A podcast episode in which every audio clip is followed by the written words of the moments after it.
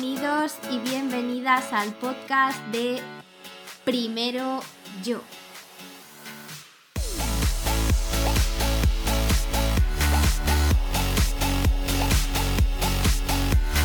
Estás en el lugar correcto si quieres formar parte de una comunidad en la que sentirte seguro o segura y poder expresarte, ser vulnerable, sin miedo a críticas y aprender sobre aspectos de la vida cotidiana que nos van a ayudar a construir una mejor versión de nosotros mismos. Y además, a utilizar nuestro potencial al máximo. Hola babies, bienvenidos al episodio número 2 de este podcast. Muchísimas gracias a todos por la gran acogida del primer episodio. Sois una comunidad increíble. Bueno, ¿de qué vamos a hablar hoy? Hoy os traigo algo bastante básico que de alguna manera nos va a poner en una posición de poder, de posesión, de responsabilidad de nuestra vida, de dejar de pensar o sentir que somos víctimas de la vida, de alguien o de algo. No. Como ya hemos dicho, estamos aquí para tomar el control y para entender que lo que nos pasa es porque queremos que nos pase así. Bien, vamos a empezar con una frase que es muy potente, pero yo creo que cuando la escuchamos decimos que sí con la cabeza, pero no la interiorizamos bien. Esta frase dice, no hay nada más valioso que este día. ¿Y por qué digo que no la interiorizamos del todo bien? Bueno, pues es que si lo miramos así desde una perspectiva general, parece que un día, solo un día, no tiene mucha repercusión en nuestra vida, porque total, ¿y cuántos días estamos aquí? Cada día va de una manera. Entonces, ¿qué repercusión puede tener en mi vida en general? Pues ahora te digo que tomamos unas 35.000 decisiones al día. Ahora me dices que son pocas decisiones y que, nada, poca repercusión. Mismamente, si vas a tomar agua o Coca-Cola, pum, decisión. Si vas a ir al gimnasio o no, pum, decisión. Si vas a sonreír o vas a poner una cara de asco, decisión. Si te pones chanclas o zapatillas, decisión.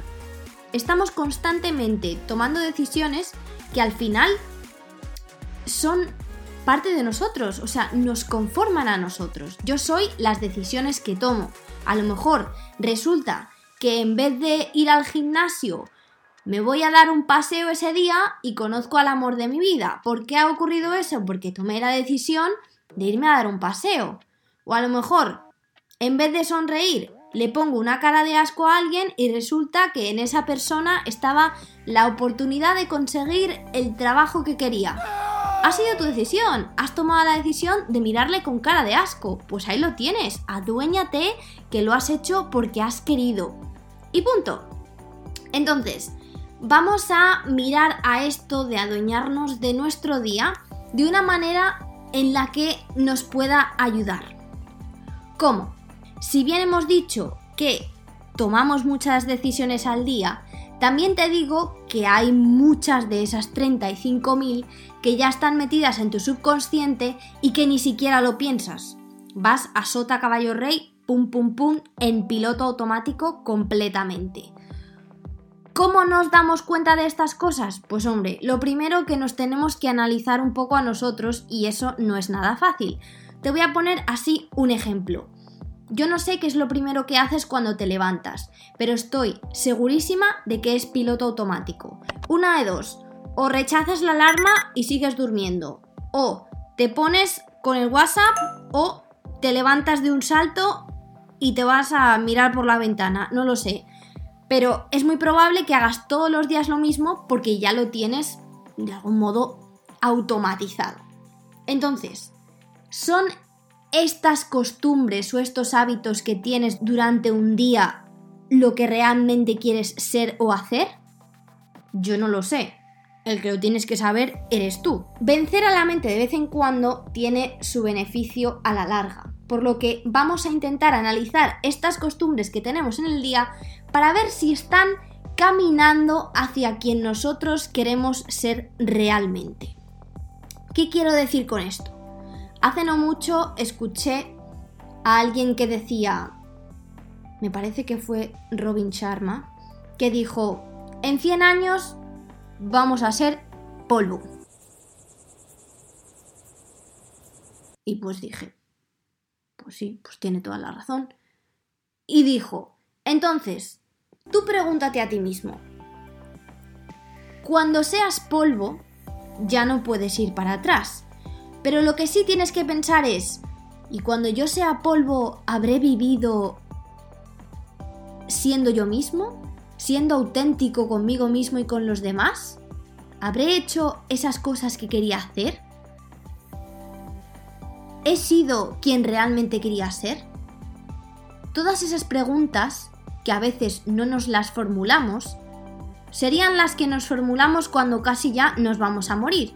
Háztelas ahora y ponte en tu día esas cosas que te lleven a ser a esa persona que te habría gustado ser cuando realmente estés hecho polvo o lo que penséis que os vais a convertir. Que no lo sé, aquí cada uno con sus creencias. ¿A dónde voy con esto?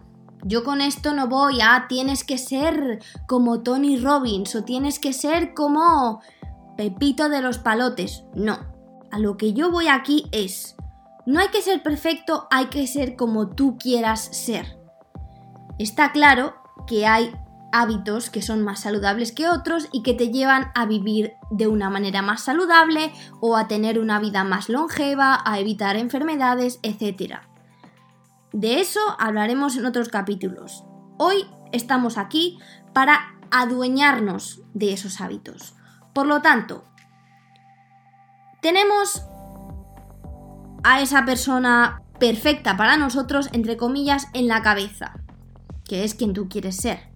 No quien tu jefe o tu novio o tu novia o tu padre quiere que seas, no, quien tú quieres ser porque estás a cargo de tu vida y tienes que demostrarlo. No puedes quedarte con esa personita que te cae por inercia con lo que tienes a tu alrededor. No, no. Aquí decides tú. Vale, todo esto muy bonito en la teoría, vamos a tomar acción. Te voy a proponer un ejercicio. Vas a elegir un día en el calendario. Y ahora mismo vas a coger en tu calendario y vas a hacer un circulito en el día o te lo vas a marcar en el calendario del móvil o como te dé la gana. Pero vas a elegir un día. Ese día vas a intentar vivir de la manera que quieres vivir de manera ideal.